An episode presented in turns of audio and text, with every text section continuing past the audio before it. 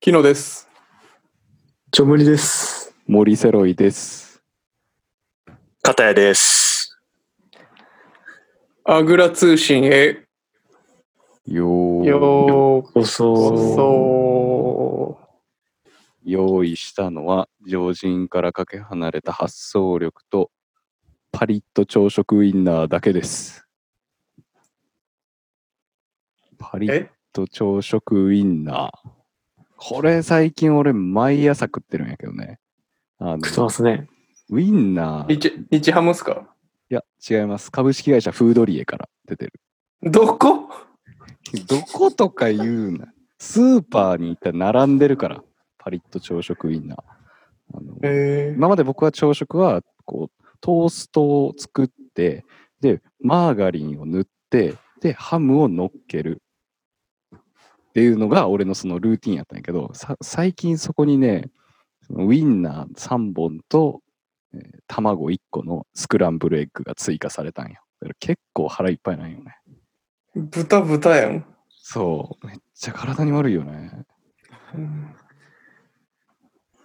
加工食品はやっぱ体に悪いからちょっと心配なんやけど、ちょっと朝食めっちゃ食いまくって元気に仕事行くっていうのが僕の朝のルーティンでした。素晴らしいっすね。まあ、自炊なんみんなした方がいいっすね。うんというわけで、そんな話どうでもいいんですけど、はいどうでもい いな。 どう今日はどうでもいい俺のルなーティンす気ごにいなもっうてる人短がめ。いるかもしれんからさ。かもしれうんん。ちなみに、あの、夜のうちからフライパンにソーセージ乗っけてます。そうそうそう。前日の夜にフライパンにソーセージ乗っけとくねん。俺朝時間ないんでね。そう。で、トーストあも、ーもうパンを、もうトースターの中にセットしといて。もう押すそだけでんいないことは、そんなことはどうでもいいです。と確かに。今日は、またまたゲストが来てくれてます。えー、素晴らしい。よ片谷さんです。どうもありがとうございます。ろしくお願いします。ありがとうございます。お願いしまお願いしますす。えー片谷さんはね、えー、ていうかまあもう、僕と木野とお同じ高校に通ってた仲間なんですけどね、あの僕と同じクラスでもあったんですけど、はい前回の田助さんに引き続きね。引き続き、うん、もう同窓会みたいになってるけど、えーまあその時からねあの仲良くはしてたんですけれど、まあ、大学も一緒に行ってでその後、まあアメリカに、えー留学してでまた日本帰ってきて今は東京で働いているというようはいなはい。方です。よろしくお願いします。はい、よろしくお願いします。なんか昔からなんかギターに結構縁があるというか大学、はそうよね。ね、の頃まあ高校の頃からめっちゃギター練習してたよね。俺も、だってあのあれ、タレントショーっていうのがあったじゃないですか。コータロと出たやつね。と、あのー以前、森さんがね、いろいろっていう曲を探してますっていうので、あの、はいはい高校の時に作られた曲、うんおその学校の文化祭の文化一祭つのコーナー、アメリカンなカルチャーやったんでね、タレントショーっていうのがあって、なあうんい一芸漫才するやつがいたり、ダンスするやつがい たり、その中のなるほ一どねつとして、あぐらの一人でもある、こうちゃんことこうたろうと一緒にね、アコースティックギター弾いてたっていう姿を僕はすごい覚えて ます。えー当時あの、もう、もくりんほど僕は片谷さんと仲良くはなかったんですけど、すごいそれ見てたんで、いやすごい覚えてます、でも、その、高校の時ね、あの、木林ね、すごかったよね。今でも印象にやっ残ぱる。り、うん、やっぱり特やにっそぱの、り光ってたんですね。いやー、光ってたところじゃなかったよね。えーあとは、あれだよね、あの、卒業ライブも良かったし、奈良であーあうん、それは非常にね、はいはい記憶はにい。残ってるね。あの俺が一番記憶に残ってるのは片谷は押尾幸太郎かジブリのそのふどっちかしか弾かれへんって いうそのどっちかしか練習してなかっすたごでいしょ。、超絶系じゃないですか。そうそうそう両いや方すごいいいいいメロディーやけどね。うん、おしとこはあんまり今でも弾けない、もう諦めた。いやめちゃめちゃうまいねんけどテクもうニック系。それしか練習してなかったから、それだけみたいな感じやっまあ問題だよね。たよね。問題私な。はい孝太郎ね。その、やったあげく、なんかもうギターも弾かなく、まあ弾いてるけど、なんかギター演奏するよりなんか別の方向に行ってしまって、ねまあ良くないね。いやいや、いいなんかその、いいことなんちゃうかなと思ったけど、その、まあ、高校卒業して、はい大学でこう、ばったり、若田が久しぶりって俺が会った時に、こう、今何してんのとか聞いたら、なんか、いやギター売ってるみたいなことおうおう言 売いって出しるみて、たいえもう弾いてる声って売ってんのみたいな。まな。あでそそれれ普通だったらこね、楽器屋さんの店員とかって思うけどな、そうじゃなかったんでしょ。う、うん、その時、あ、でもその大学1回生の時かな。かなえうーんう。ん、2000、でちょうど10年前だよね。今考えたら。おーそっか。そんな前か。うん。結構時間経ったね。ね確かにあの時だからその海外から輸入してその国内でギタいやあーをの流通させるみたいな。違う逆逆。うん、逆か日本、日本のギターを中国で流通させてった。あいやー、ーそういうこと。そっちうか。ん。え、10年前に10年前に。え、それ買ったや何歳ぐらいの時18。 ?18? うん。ハビバースデハッピーバースデー。ハッピーバースデー。ー。ハビバースデー。久々のね。久々に出ましたね。はい。で、ごめんごめん、ちょっとこういうのがありまして。そう。あの、年聞いたらハッピーバースデーっていうくだりがあそる。うそうそう。 あ、なるほど。ちそうそう。今すごい考えてたよね、片寄何が起きてょ るちょっとわからなくて、 わなんか、からんすよね。そう、なんか、バンドの名前かなと思っ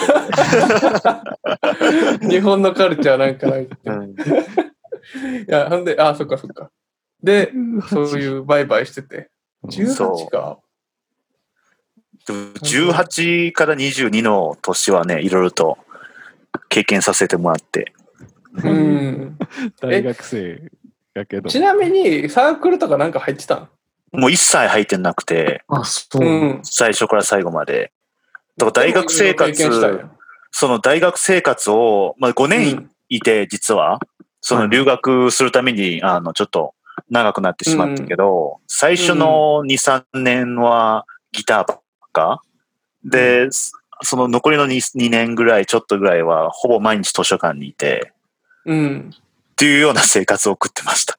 えーなるほどねな。んでそんな図書館いたあでも留学したかったから、で、英語もできなくて、のそうそうそう。で、勉強 GPA がギターのことハマりすぎて、うん一年一学期目、大学1回生の1学期目とか、20単位ぐらい落として、ああ、えーそう、結構、そう、1年目で、そう、1年目で多分30単位ぐらい落として、真面目うやんな。そう、で、マジ GPA がもう 0. 点何ぼついちゃって、うん不真面目。真面目、不真面そう目と言われるぐらいの。うん。なんかこう、大学あんまり行く気なくて、ううんん。うん。で、それ途中からなんか、なんか勉強したいなってなり始めて、えーで、留学したいんだったら、アメリカだとやっぱり GPA3.5 とはいか、はういんそのぐらいないといけないから、マックス4やったっけあれって。マックス4、そうそうそう。 4.0か。GPA ね。そう。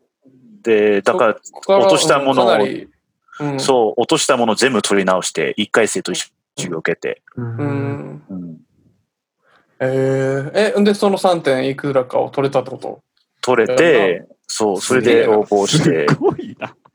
結ごいっ構すねすごくないで、英語もなんか、トーフルを取って、あと、うん GRE っていうアメリカの飲酒の試験もあって、それも取って、えーで、推薦状も3通ぐらい取らないといけなくて、まあ、いろいろと用意して、まあ、最終、幸い受かったけど、えうーん。そえすごいな。それって何が、今まではそんなにしてなかったのに、なんでそれしよう、行きたいなと思ったアメリカ。う、いやなんか俺アホだなと思って、うんちょっ。と、 ちょっと俺ア勉ホ強しだな。ないと思って。怖えないやいやいや、素朴なあれや な。なんか何も、なんか大学3回生ぐらいになると、え、はい。うんもう大学生活終わんのってなるよね。はい。なるっすね。ああ、なるわ。だって、俺ら全員5年生まで行ってるくないそう僕は行って全員、全員言ってるっす全ね員。留年してるもんな。そないまあ、俺は休学やけどな。 ああ、そう。う。うん途中でそうよね。 3年生になった時に結構俺何やってきたのってなるからさ、うん。いや、わかる。うん。うん、それでちょっと焦り始めてなんか、うんまあ、勉強をしだしたって感じかな。いや結構でも気づくのどっちかというと日本社会の中では早いかもな大体大人になってからそれ気づく人結構多いやんなんか勉強したかったな僕の中で一番大きなきっかけは田辺から山根川に引っ越したこと。あ、そうなんすか。あうんな今るほど今出川、その時ちょうど両親間ができて、はいはいはい、ありましたね。うん、めっちゃテンション上がった。あ、これ、や、や、その瞬間やっと、あ、僕大学生になったんだって なって。あーそうあそうなんキャンパスの差が。キャンパスの差で、そう、まあそれもあって、で特にその、うん、国際だったから、寮生だし、うんうんうん全然もう大学行っててもテンション上がんないから、ああ、そうですうんね。あの、まあ、寮は京田辺にあって、そうそうそはいはい。で、大学も京田辺っ目のて前にあいるもんう、う、そ田舎、めっちゃ田舎なんでう、、そあーじゃああのいわゆるあのカレッジライフみたいなねユニバーシティラそイうフをがちょっと目に見えて分かりやすい感じやもんねあそこっう、てキャンパスそがう、そうキャンパスライフがねああで大学の授業も面白くなかったから、なんかうん最初は楽しみにしてたのに、なんか高3、僕、えっ、と、調査先生の、まあちょっと話がすごい身内かもしれないけど、なんか経済研究で授業取ってたから、はいはいはい。うん社会系の先生ね。そう、それものすごいガチガチな授業だったのね。内容的うに。ん真面目な感じで。うんで、それに比べるともう大学の先生の授業はゴミみたいで、えー ずっとマイクつった、持ってつったって喋ってるだけや、みたいな。はいはいはい。うん、それでちょっともう、うん、もうショックで、もうそれで大学行ってなくて。うんただまあアメリカ行きたいってなって、ちょっと勉強に身を入れ始めたってことか。まあそんな感じです。アメリカはなんで行きたかったんよ、だから。あのーまあ一つは、まあ、みんな帰国子女でアメリカ帰国多いし、うん、まあ確かにね。自分には知らないから、まあ行ってみる価値はあるのかなって思ったし、うんあとたまたまゼミの先生が、同国出身で同じく、え先生そうが。先生が、ゼミの先生、すごい面倒見てくれた先生で、そう、えー同社国際の内部、内部生っていうか、あの、しかも帰国でもない、はいはい。あの、一般の。で、それへでー大学も大学院が同社で、で、それでその先生がアメリカで PhD 取って、しかうもんアイビリーグのブラウン大学で取って、で、その先生にすごい影響を受けて、えーじゃあ僕も行きたいみたいななって。そうう。んちょっと燃え始めたってことか。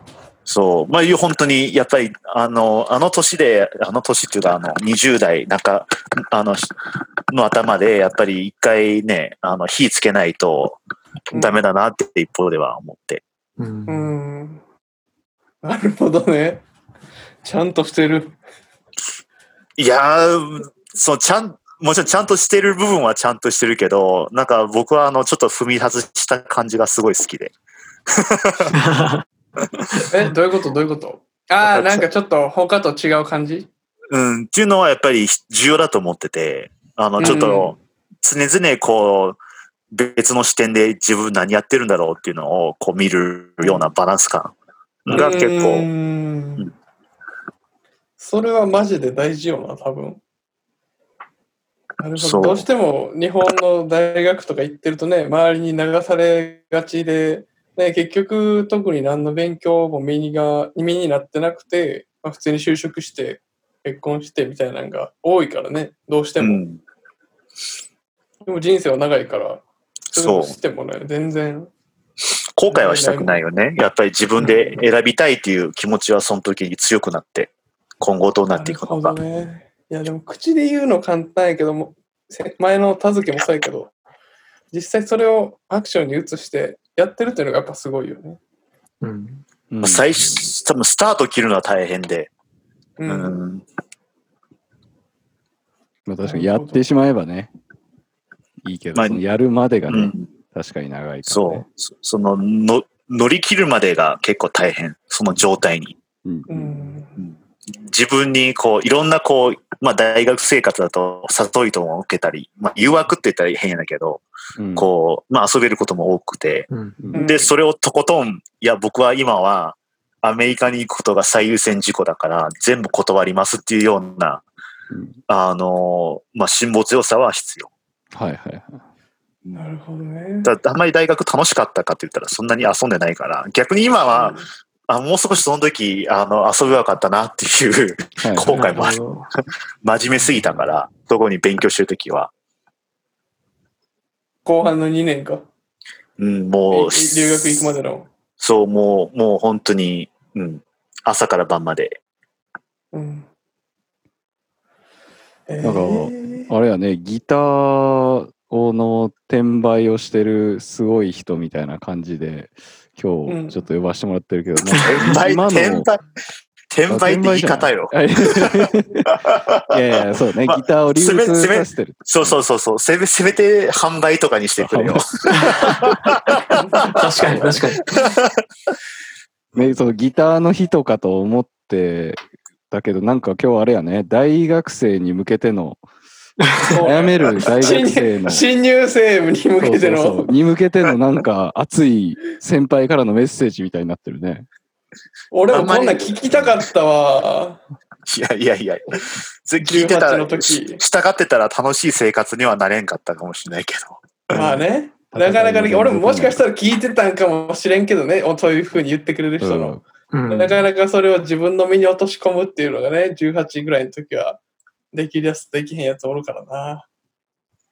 なるほど。え、ほんでちょっとギターの話で、あそうそう、だからその、ね、あだから、じゃあ俺、が簡単に紹介する、うんうん今今今もまだギターやってるんですよね。まだね、なんか最近ね、あの、うんスケスケールやっとこうちゃんと真面目に見つめようと思って。ああ、なるほど。あースケールね、メジャースケールとかマイナースケールとかいうやつねそう。うんあの、基盤の音今覚えてます。はいすげえ遅い けそこどは。そうそうね、そこはマジで遅いから、そ弾く方じゃない方の話して、う。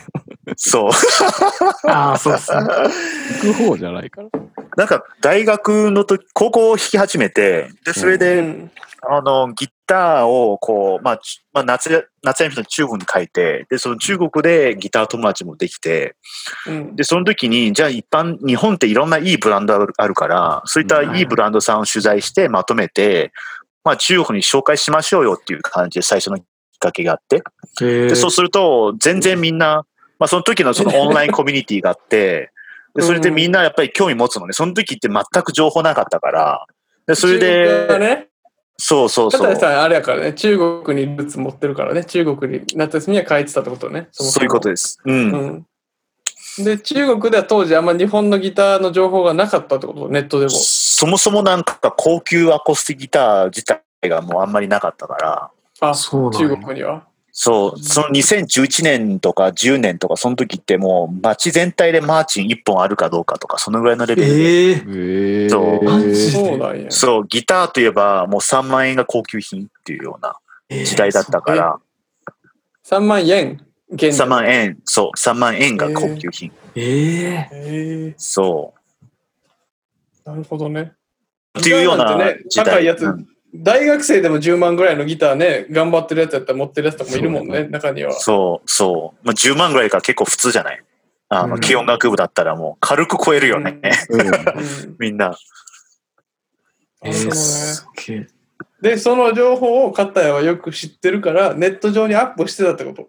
で、それで、あの、日本のメーカーに取材を申し込んで、はいはで、工場行って、で、記事にまとめて中国語の。うんはいはいで、それで公表し、あの、流したらいい、けかなりこう、まあ、好評いただいて、えで、それで、じゃあ日本のギター買えないかって、まあ、な徐々になり始めて、それで、うんまあ、日本の、まあ、ブランドさんと話しし合って、まあ、中国で、まあ、一時期流通してたっていう、流通させてたっていうのが最初のきっかけで。すごいな。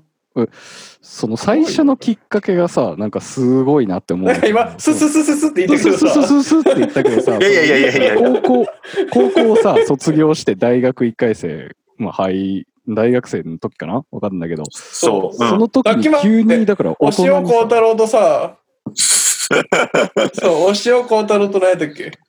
ジブジリブ。リうん。ジブリやったのにさ、急になんか流通みたいな、スススススって言ったからさ、急に。 1年くらいしか経ってないのにまだ。だからそっから急にその大人に対してさ言うたらその社会人の人たち企業に対してさうん。ビジネスをこう持ち出しに行くってなんかすごい飛躍じゃないでもやっぱりビビらなかったところが重要だなと思って、自分に制限かけてなかったっていうとこリろミでッ。ター外して生きてたそうでアすンリね。ミテッド。アンリミテッド型やったんや。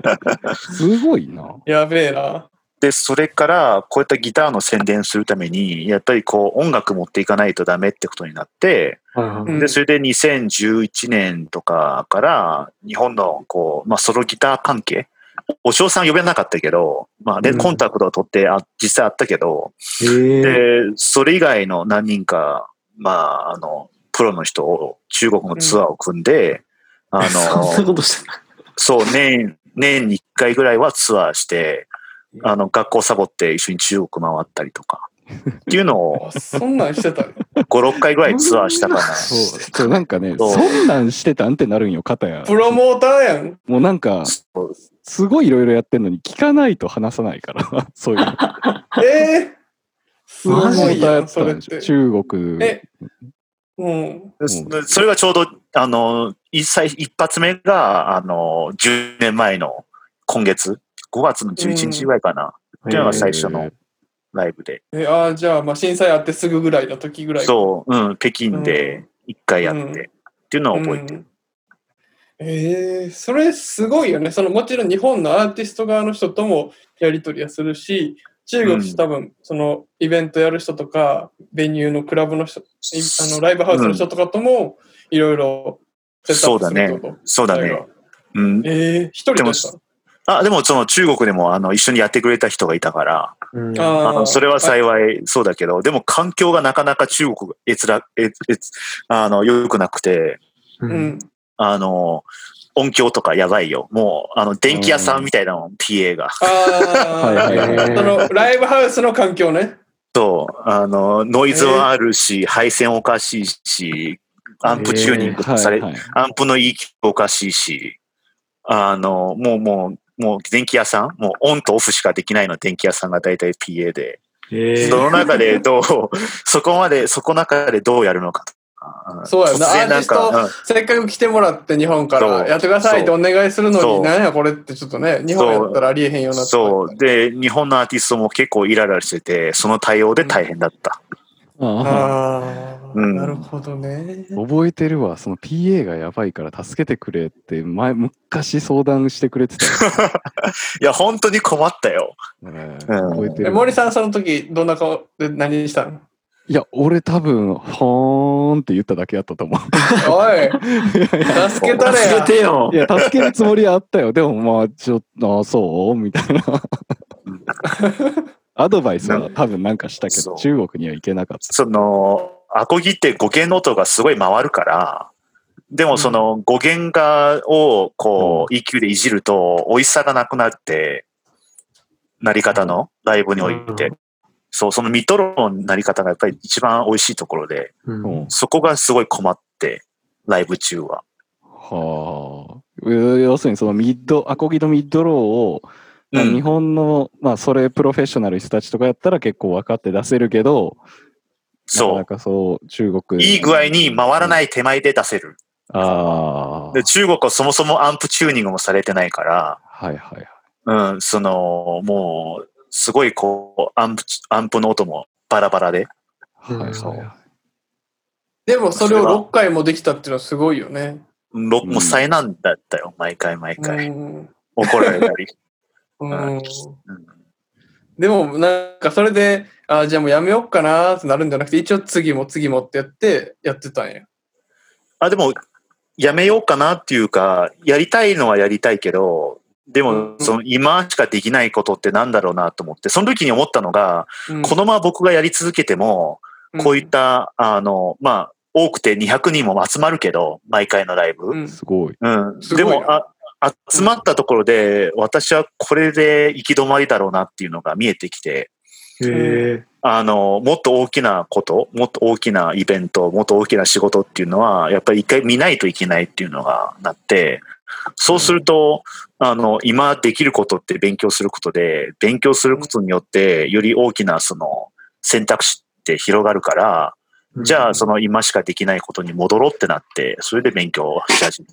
すごいなでアメリカにそう。そう。う。賢っ賢いな、もっと、賢いですもっね。と大きなことをしたいと思って、もっと大きな ことに挑戦したいと思ってアメリカ行くの結構やばいな。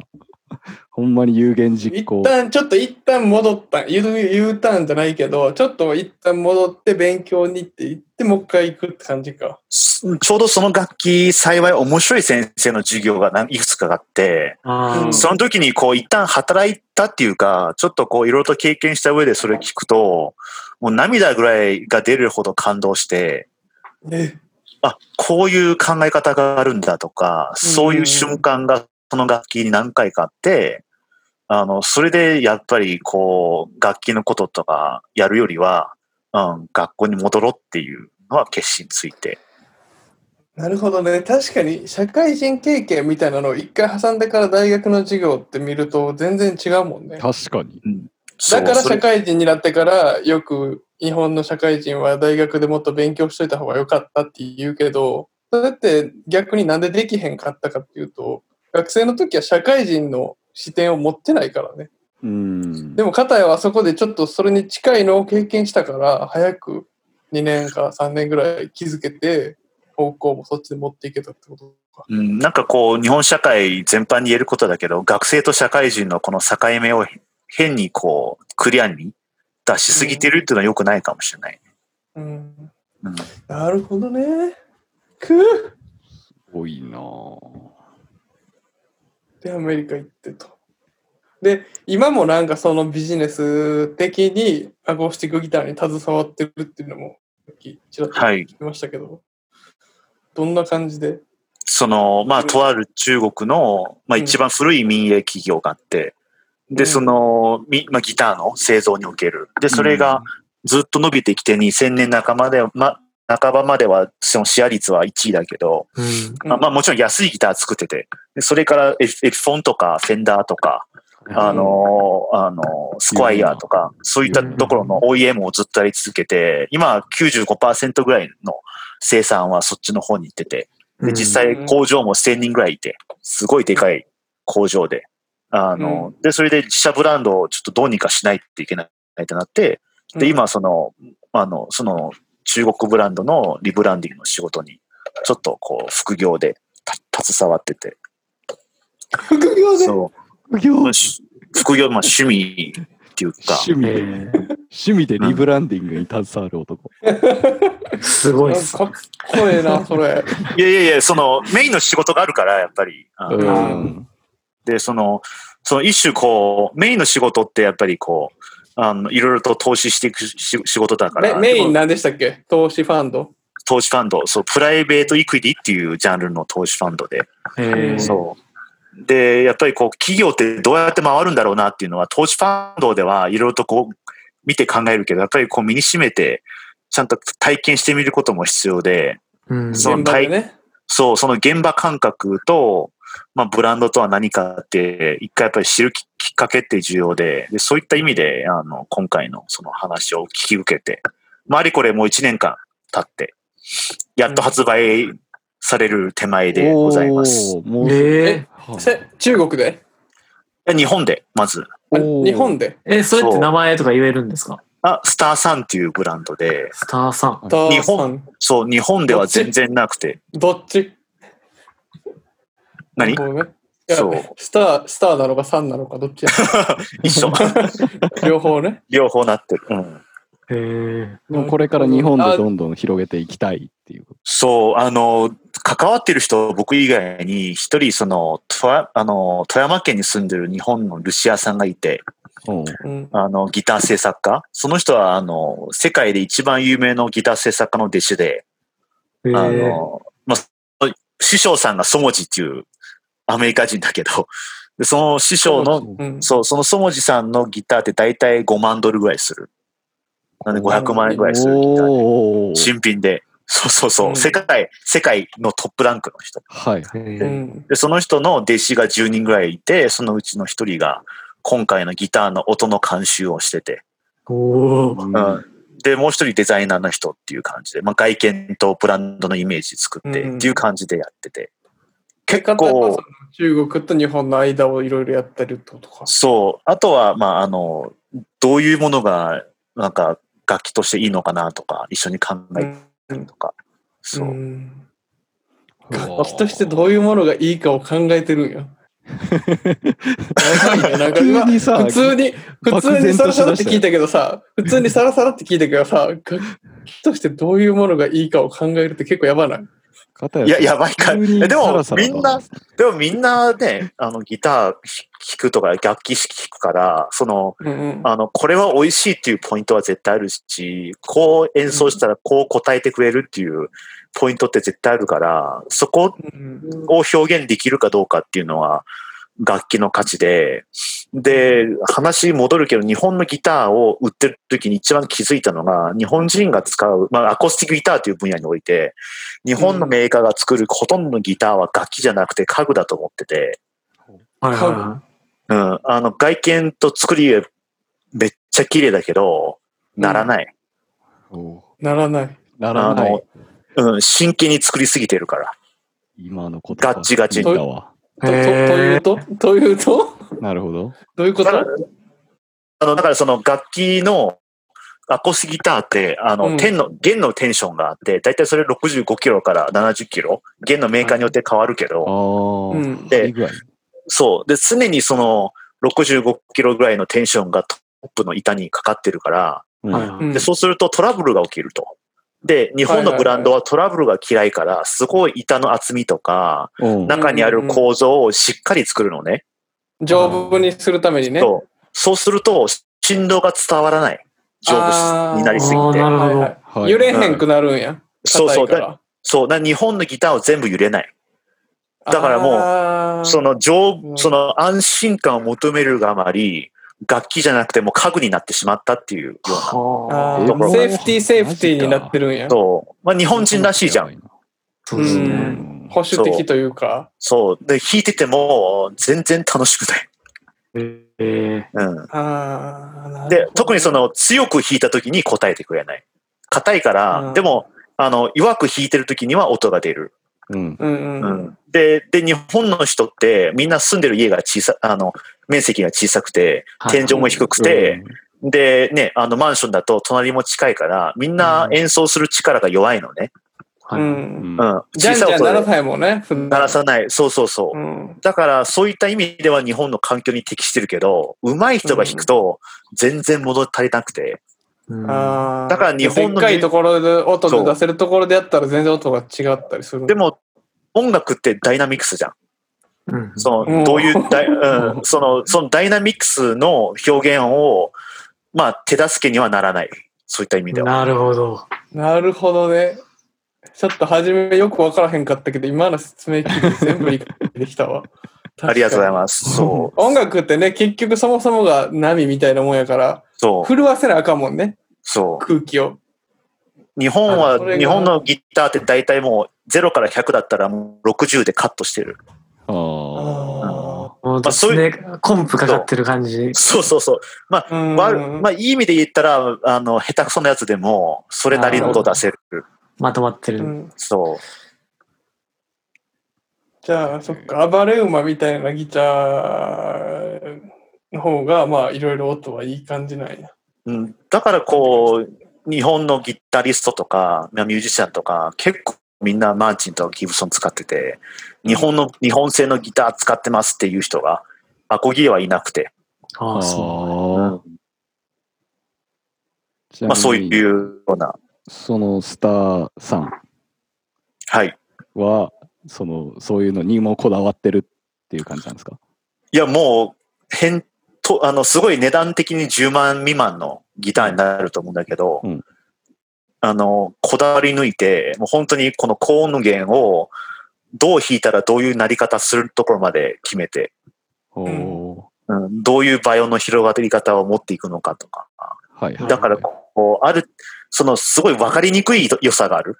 あの、弾いて、パッとこう、音がでかくて、キラキラしてるっていうかではなく、じっくり弾くといろんな表情が出てくるような楽器になってるかなすごいっすすごいな。すそれ、ごいプロモーションやな。めっちゃ。と。いや、フォロクロ でもく、クロート、今クロートに向け、クロートっていうか、それ逆にでも10万以下の価格帯で、その感じの表現を目で指よしてくるっなていのね。だからよくないのね。わかりにくいから。そうそう10万円売れるか売れへんかそでもう。ね多分売れないと思う。めっちゃ笑ってるやん。めっちゃ笑ってるやん。本業で はないから。文化じゃないから。そなるほどね。スターさんもなんかいい名前やもんな、普通に。なんいいかっ。すね。はい。アグツー聞いてる皆さんも覚えてください。さあ、さんチェックしてください。え、いつぐらいから発売されるんですか、それは。う。日本だと多分来月とか。おー来月キンキンや早めっっちゃタイムリーやん。キンキンタイムリーやな。そう。え、じゃあギターマガジンとかにもしかして載るかもしれへんってことちょっとアコースイタマージンには載せようかなって今話をしてる。ああ、おーそっかそっか。だってあ、でもあの、なんか、広告のページとかいっぱいあるもんね。そうそうそう。でもまあ僕が別に日本での販売をあんまり関わってないから、それはちょっとどうなるかわかんないけど、うんまあ、そこは、その、その担当の人に任して。そうです。そっかそっか、売れるか売れへんかは、まあ、 賞味、あれか。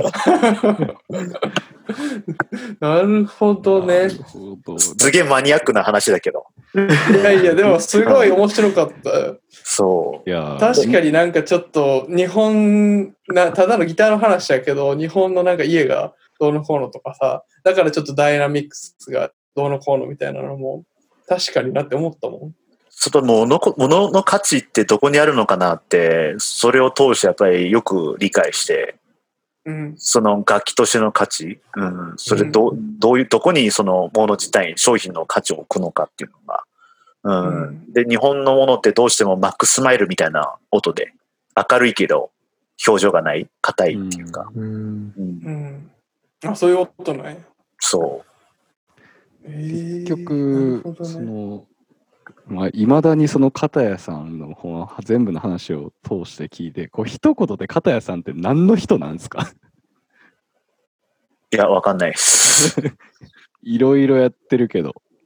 うんそのいろいろやってることによって、僕の中でテンションが生まれると思ってあの、楽器っていう全然違うものとあの投資ファンド関係の仕事としての、まあ、まあ投資家って言えば投資家かもしれないけどうんその、まあ、一種こう違うものを置くことによって、まあ、緊張感があの生み出されててあの投資家の目線でギターを見るしギターの目線で投資を見るし、うん、ギターの目線でどうしても見れ そんっのち見るそっちあ見る見る逆見る見る見る見る。怖いな。はまだなんとなくわかるけどさいや、逆は逆にないどうしてね。もあんの逆にあんまりないけど、ーむしろそのギター、やっぱ一個のものを突き詰めて考えて、そうするとやっぱり似たようなパターンも他の分野で見えなてくるるかほどらな。、そう、あ突き詰めたらねそうです。分野を横断する、そのだからさ先ほどのものの価値はどこに置くのかとか、うんうんうんじゃあその投資してる商品の価値ってなんだろうなっていうか、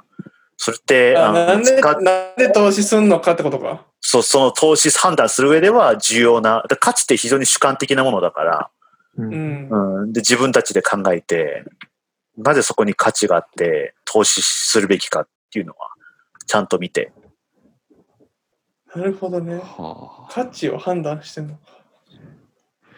いやすごいなー。なるほど今の話でだいぶ今日のはいタイトル思いついたんで、 後ほどお楽しみにって感じですわ。はい、というわけで今日のねあのキーワードめっちゃいっぱい出たんで今日のタイトルやばかったっすね、今日も。今日もパンチライン結構やばかったっすね。面白かったでそうパンチすライン、ね。パンチライン多めやったんで、あの、今日いろんな話出たけどね、あの、大学生活こんなんでしたとか、アコースティックギターこんなん持ってるよ、こんなのがいいよとか、えー投資してますとかいうのがあれば、kylh.agra.gmail.com まで、えーお便り寄せてください。あ最近うちのファンドをファンドレイズしてるのであの一口30億円であのお受けいたしますファンド30レイズってなんすかあの、ファンド全体のお金はいろんなその世界の富裕層から集まってて、うん。で、一口大体30億円だったら投資できうる。んうちのファンドに。あ、30億円出せばってことです。そう。三30億円。そう、たった30億円で、あの、ファンドに投資できるので、あの、視聴者の皆さん、ぜひ、 30億円持ってるよって方いたら連絡を。はい、メールはいをお願いしますはい、片谷さんとつなげます。そうか、あれか、スター、スターさん、スターさん買いたいよっていう人いたら、 いや、本当30に億い持いっなてとる思やうんで。つ、人は、スターさん買いたいよっていう人い30る億円持ってるやつ、これ聞かんやろ。いや、わからないでしょ。から。だから、30億、30億10万持ってる人いたら、両方できるか うん。ら。30億で投資して10万で、スターさん買う。そうそうそうそうね。 はい。というわけで、今日のゲストはね、あの、片谷さんだったんですけども、最後に片谷さん、一言、アグツでも、に対してでも、皆さんに対してでも何かありますかえーなんか、すごい政治的な話になっちゃうけど、うん。おはいはい。なんか、ちょっと今、若い人と街に出てデモすべきじゃないかなと思ってます。なるほど。まあ、あ、というと、どうといいううことと、まあ、こんだけね、日本社会が大変な中で、オリンピックも開催されるし、うんおじさまたちのね、自己満のために、うん。うん。で、若い人も仕事なくなっていくし、うんそういう中で、うん、で、中国に行った時には、コロナに直面して、えで、結構、そういう悲しい思いになって、あの、うんすぐにこう、こまあ、民間人、みんなのその、まあ、批判とかあれば、すぐにもみ消されてて、うん、で、そういう、まあ、虚しい気持ちになったのに、で、日本ではこう、主張の自由、うん。うん、っていうものにあるにもかかわらず、誰もこう、反対したりとか、うん。うん、街に出て行ったりしないから、そうすると、今でさえ大変なのに、今後もっと大変だから、ちゃんとこう、ね、こういう権利が守られてるから、ちょっと皆さんね、何かデモするっていうか変だけど、えいやなんかこう、うん、しちょっと僕も本当に心配になって、だって結局こう、もあの、その今、オリンピックとか開催したがるおっさんたちは、おじいさんたちはもう死んでいくもんで、借金とか負の遺産っていうのは私たちの代に残るので、うんうんそれちょっとこう、なんか誰かこう、引っ張って、うん、主張すべきじゃないかなって思います。あっーてえいうのが、あの、すごい、あれ、政治的な話になって申し訳ないです。いやいやいややいやめっちゃ大賛成すごい大事な話。めちゃめちゃ大事やと思う。片谷は、あれ、選挙権は中国にあるのあ、日本、日本国籍だから、普通に。あ、日本そ国籍か。あ、そこそこ。あ、じゃあまあ全然政治でね、プロテスト日本に対しても意見をう。言うそう。権利があるってことだよね。そう。うんで中国にいて、その、ないっていう気持ちがよく分かったから、あ、そっか。いや逆に中国にいるとね。そう。例えば、親、コロナの期間中始まったばっか、親に電話して、うんあの、こう、いろいろと政府批判すると、メッセージが来て、うん、言葉に気をつけなさいみたいな警告も来て、うんあその場中合、国では、そうそうそえあ、その情報を見られてるかもしれへんからってこと、うん。うんう。とかもう音声とか文字とかうん全て AI 認識で、うんああのー随時見られてるから、はいはい。うん、き危険な言動があるかどうかっていう意味で。もし危険な言動って認識されたら、どうなるんああ、でも呼び出される。えええ、どこに、怖いなあの、普通に警察、公安。局。うんはいはいで、どうな、どうなんのそれ。まあ、最初は多分注意されるぐらいでサインされうると。ん、サインさせられる。あそうーブラックリストにみたいな感じに。まあ、最初は私はこういうことはもう二度と言いませんみたいなサインは多分させられて。うんえーでもそれ繰り返してると逮捕というか、まあそういった、エスカレートしていってうん、そう、そういったことにつながりやすい。マジか。あそうなんや。なるまほあまあどね。そうね。今日話は聞きますもんね。そう、うんそういった話があるから、日本ではそういうことに対してまだ主張できるし、うんで、本当にね、あの、この前大阪のグランフロント夜歩いてたら、周うんりすごいホームレスが増えてて、うんう。ん。で、すごいアメリカの景色を思い出して、アメリカの都会のダウンタウンで。うんうん、で、ホームレス、よく見たらホームレス慣れない、慣れしてない人が多くて、あの靴とか見てたら、あの、ニューバランスのスニーカーとか履いたりしてて、うんーうん。あ、多分その最近仕事失ったんだろうなとか、うん見。てると、なんかこう、ね、それなのにこう、ね、政治家たちはオリンピックやろうとしてるし、うんううんんいろいろとね、利権絡んでて、だからそれを見ててすごい悲しくなってしまうって。んううんんなるほど。ちょっと、あ、すいません、終わり際なんですけど、ちょっと一個聞きあの質問させてもらいたくて、うん。なかなかこういう機会もないんで、あの、片谷は中国の、まあ、情報にもまあ、簡単にアクセスできるやん。中国語もできるから。うんで、中国から見た日本って今、どういう風に映ってんのとかって、なんか今言われてることとかってあったりするの、なかなか俺らは、え英語の情報には、まあ、最悪頑張ったらアクセスできても、中国の目線の日本の見方っていうのはなかなか見れないから、どんな感じなんかまな、あ、特に今のコロナのことに関しては、うん。うん日本はもう完全に失敗者だよね。うん。だっってて中言われ国はてるかん感じなんや。うん、だって中国もみんな、知り合いみんなマスクつけてないし、うんあ、そうなん今、うん、もうもう完全にゼロ。えーもう終わった感じ。もう終わったって感じで。うん。うんそう。で、ワクチンも接種始めて、知り合いも2回打って、うんああ、もう2回終わったんや。そう。だそういうえーそういうことに関す、まあその、ワクチンっていうか、あの、コロナ全般っていう意味では、もう、日本はもう本当に遅れてるなって思います。うん。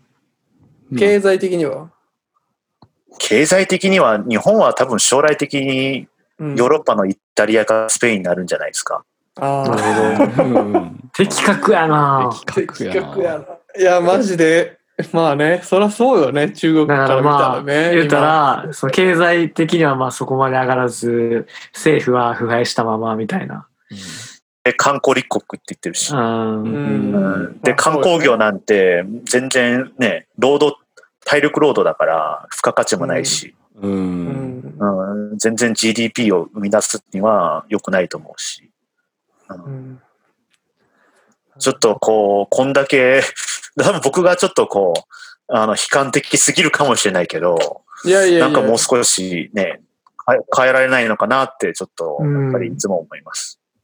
うん確かに。そうね、危機感を持今って。日は確かにとなるほどの数がだいぶ多いですけどね。は ね、だいぶ勉なん強。かこんな、こんな。な真面目な話でいいのかなっいて。やいや、結構ねいや全然こういう回もあるんですよ。そうなのよ。が大事やから。こういうワ回ンもあるアんですジアを中心にね、 うん中国とか東アジアの人うにん関わりを持ってる人が友達に多いからさ、そうでねも、同じ今よアメリカとかでもさあのイエローのヘイトでいっぱいやってるけど、うんこんアメリカとかから見たら同じイエローアジアン、うまあ、アジアンっつってもいろいろいるけどファーイーストの人たちやけどさそれでもこんな違うからさ中国と日本と韓国とか台湾とかって、で中国も全然中でエリアによって人によって多分違うと思うし。うんそそれの、はすそのうん国っていう枠組みができたのはこの200年間で、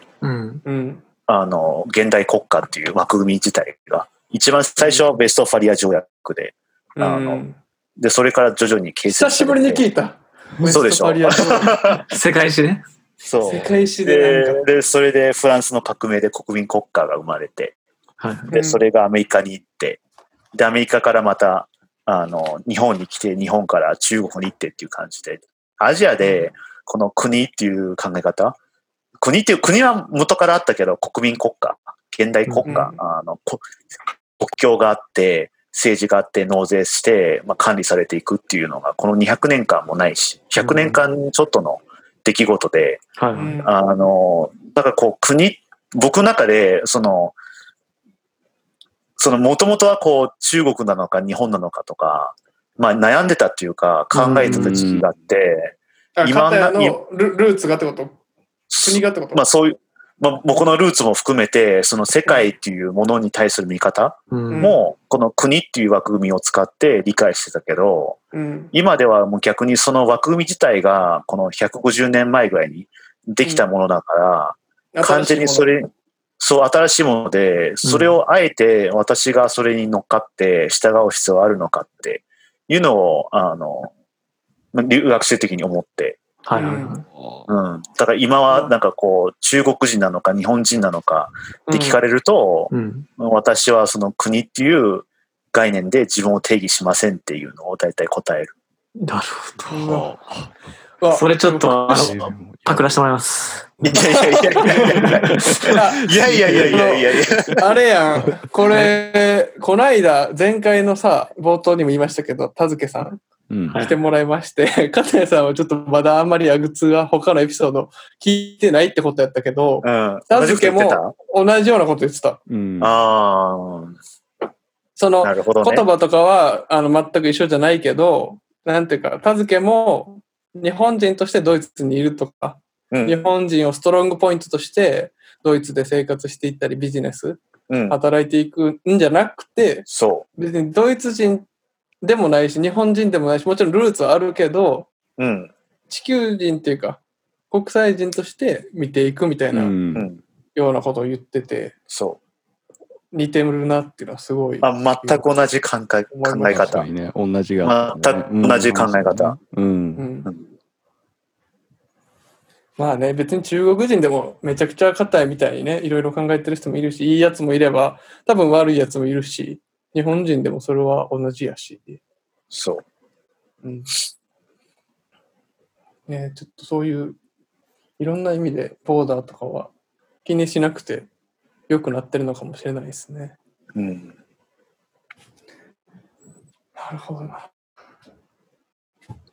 なんか、ごめんなさいね。マジで最後のまた話が逸れてしまって。いやいやいやいや、めちゃくちゃ多分最後俺はそういう話聞けてすごい良かったと思うから面。白いです。うん、今の、今のああるべきだったから、うん、むしろあいりがやいやと、いや。いやいうやどんどん広めていこうん、まあ難しいよね。常々自分にそれを言い聞かせないと、うん。逆にこう忘れてしまう。うか忘れら。てしまう。はいもうもう忘れてしまいそうやったもん、俺もほ んま、今。うん。おい集中せ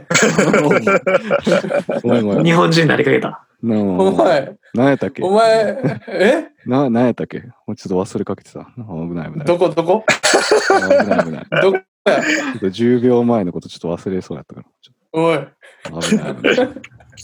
あまあでもね、アウツは何回でも聞けますから。確かにすぐ思いい出す。つでもどこでもアグツは常にはいあなたのそばに、うん。いつでも片谷さんに会えます。これ で。そうね。確かに。いつでも会えるな。会い会い会いに行ける、会いに行ける方や。と、お金持ってきて会うときは、やっぱり30億 円の、 30億円持ってる方ね。そう、これ聞いて喜んる方で、。はい、よろ喜んで会いに、はい、お会いします。そうですね。はいじゃあ、30億10万円持ってる人は、片谷さんに会いに行ってください。はい、よろしくお願いします。今日は片谷さん、ありがとうごありざいがとまうごした。ざいました。ありがとうございましたありがとうございまさよした。うなら。さはよい、うなさよなら。ら。さようなら。